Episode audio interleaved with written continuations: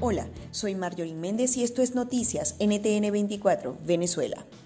Caracas y Miranda solo tuvieron dos días de flexibilización de la cuarentena y a partir de este miércoles solo podrán abrir sus puertas los mercados de alimentos, servicios médicos y de seguridad nacional. La medida la confirmó Delcy Rodríguez, quien atribuye este retroceso a la cantidad de casos de coronavirus detectados en las últimas semanas.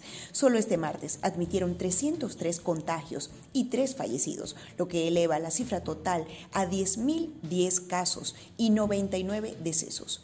Maduro dijo que Omar Prieto, Tarek El Aizami y Diosdado Cabello se recuperan satisfactoriamente del virus chino. A su juicio, la normalidad en Venezuela no se alcanzará ni a corto ni a mediano plazo. El viernes llega a Venezuela un avión con ayuda humanitaria procedente de Turquía. También el Vaticano anunció el zarpe de un barco de atención médica para las poblaciones indígenas que podrán llegar a la Amazonía venezolana con una importante población que está desprotegida. Venezuela mantendrá la prohibición de vuelos hasta el 12 de agosto. Recordemos que siguen operando los vuelos de cargas y encomiendas, repatriaciones y los autorizados por Naciones Unidas. Venezuela emitió una dramática actualización del informe sobre violación a los derechos humanos en Venezuela, en el que destaca la falta de autonomía del sistema judicial, la politización de los procesos penales, la falta de transparencia, la persecución, desaparición y torturas a los disidentes.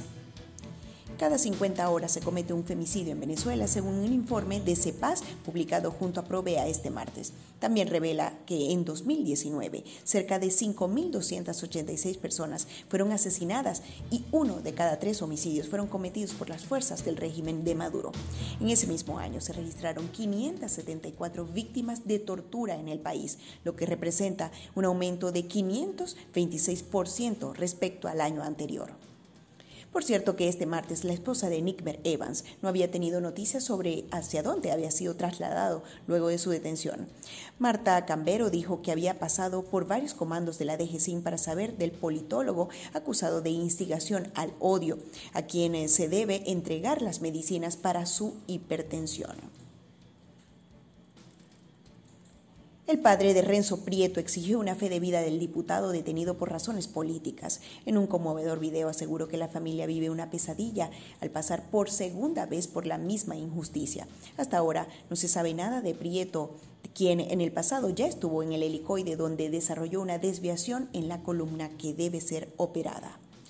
La policía científica sigue buscando una pista para localizar a los productores de cacao, Germán González y Diego Gil, desaparecidos en Curiepe, Estado Miranda, hace 15 días. Aunque se sospecha un secuestro, no, no descartan ninguna hipótesis. Esto es Noticias NTN 24 Venezuela. Para más información, entre a ntn24america.com y síguenos en todas nuestras redes sociales. Nos despedimos, Marjorie Méndez y Eleazar Marín en la edición, deseándoles a todos el mejor día posible. Hasta pronto.